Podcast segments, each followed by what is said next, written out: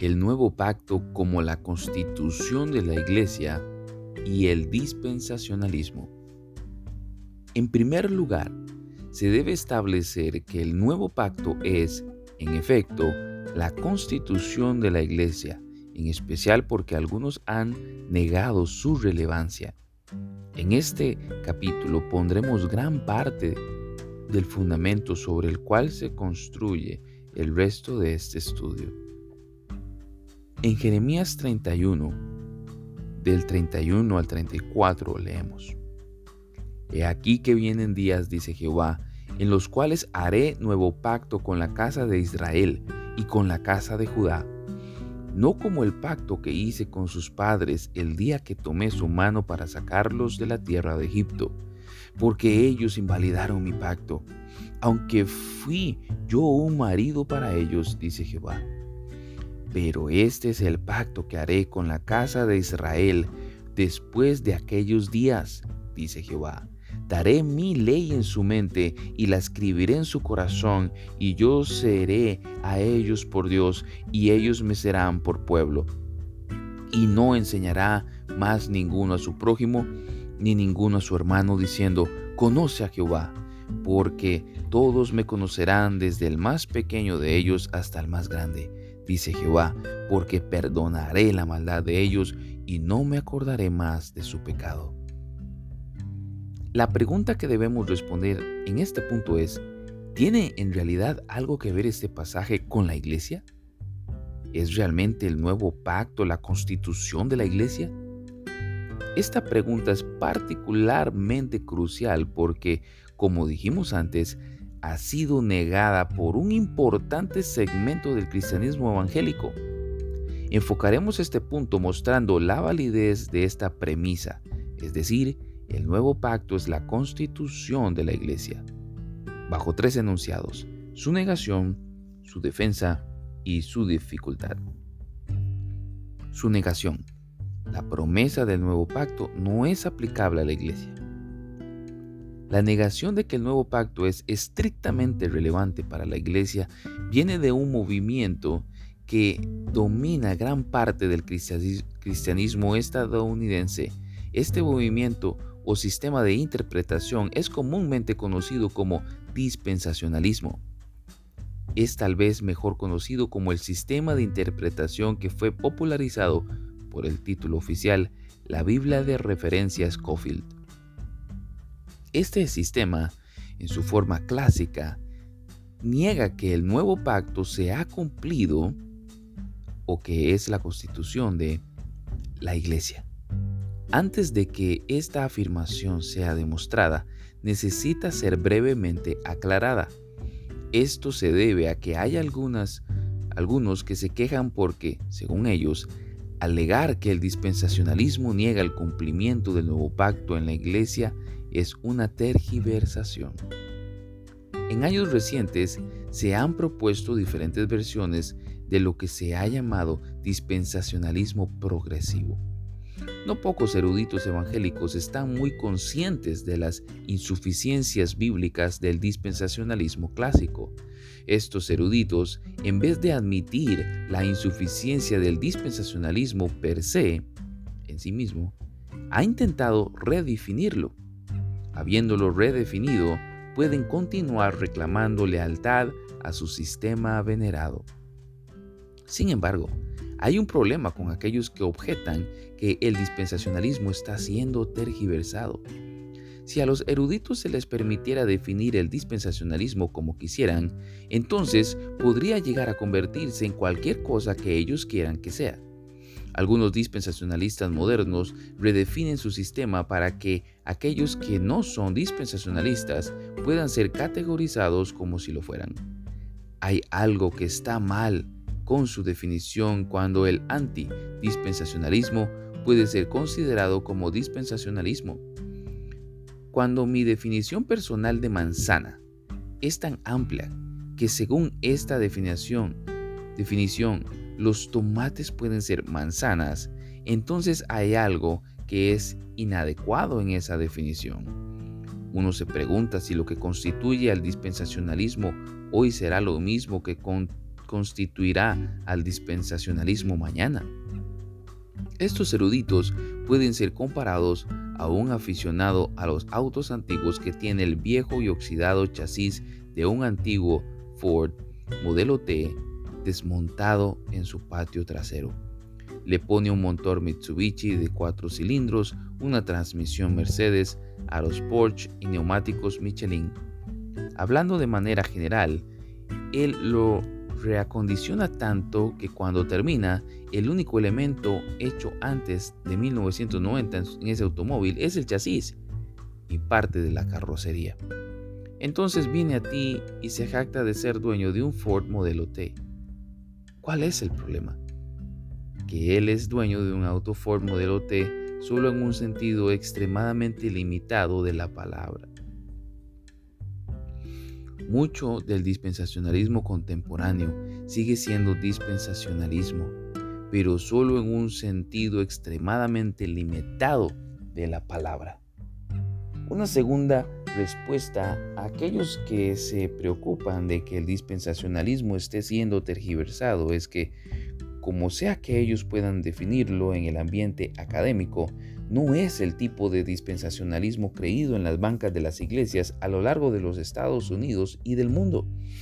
De lo que se está hablando principalmente es, es del dispensacionalismo clásico, comúnmente creído en Estados Unidos.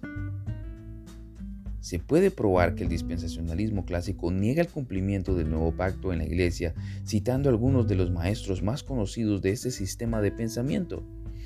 J. Dwight Pentecost, en su tratado clásico de escatología dispensacional titulado Eventos del Porvenir, dice lo siguiente. El nuevo pacto de Jeremías 31, 31-34 debe y puede ser cumplido solamente por la nación de Israel y no por la iglesia. Continúa diciendo Pentecost, el pacto permanece aún sin cumplirse y espera un cumplimiento futuro y literal.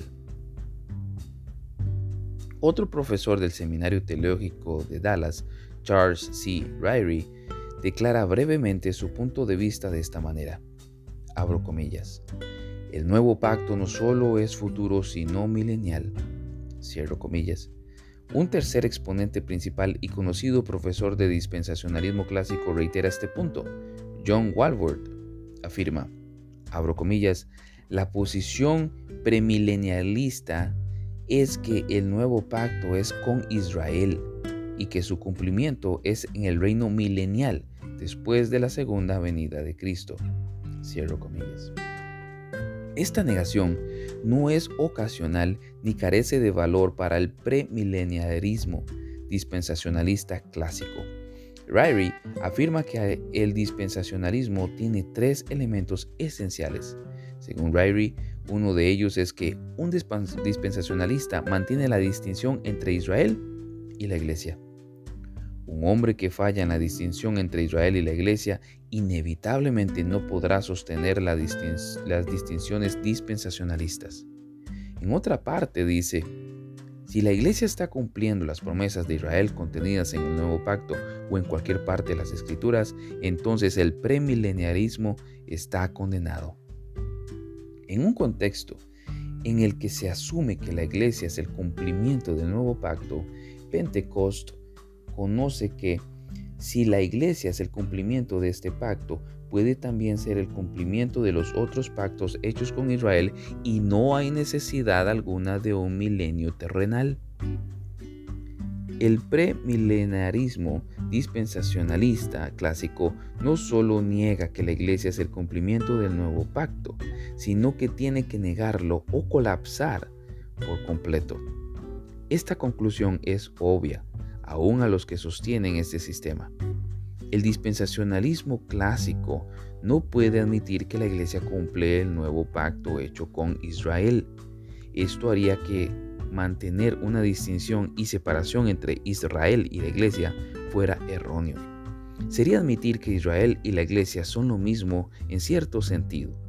Según Ryrie Pentecost, esto podría destruir el premilenarismo y todas las formas de dispensacionalismo.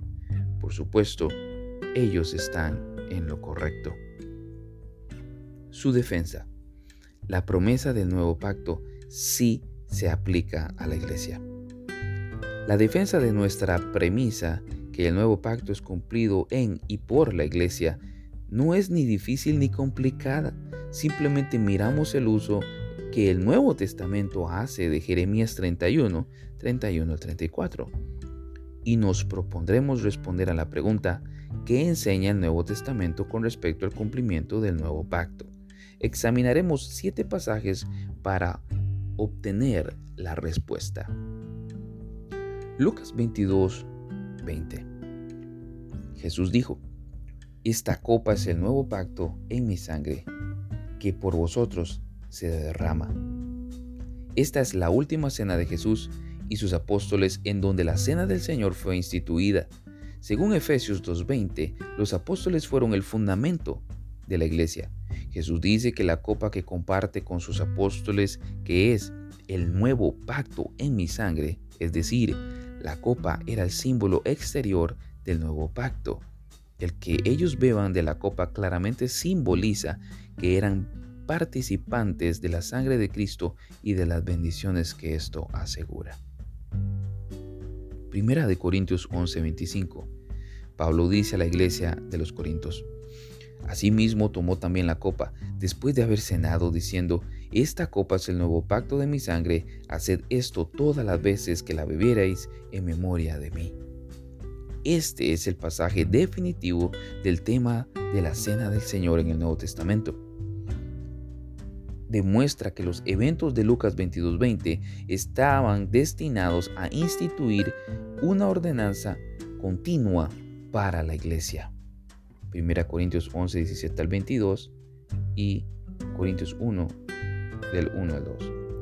Siendo este el caso, cada vez que un cristiano toma la copa que Cristo mismo identificó como el nuevo pacto de mi sangre, está diciendo, yo tengo parte en el nuevo pacto, en sus bendiciones, en sus reglas tengo parte, en este como la constitución de la iglesia de Cristo.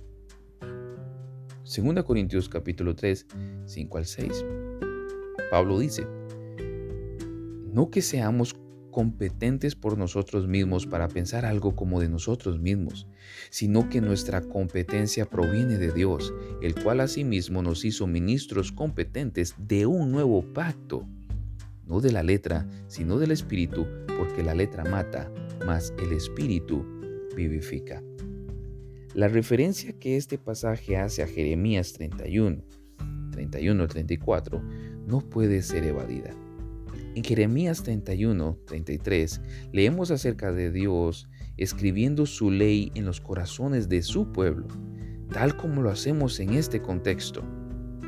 En 2 Corintios 3, 3 leemos, siendo manifiesto que sois carta de Cristo, expedida por nosotros, escrita no con tinta, sino con el Espíritu del Dios vivo, no en tablas de piedra, sino en tablas de carne del corazón.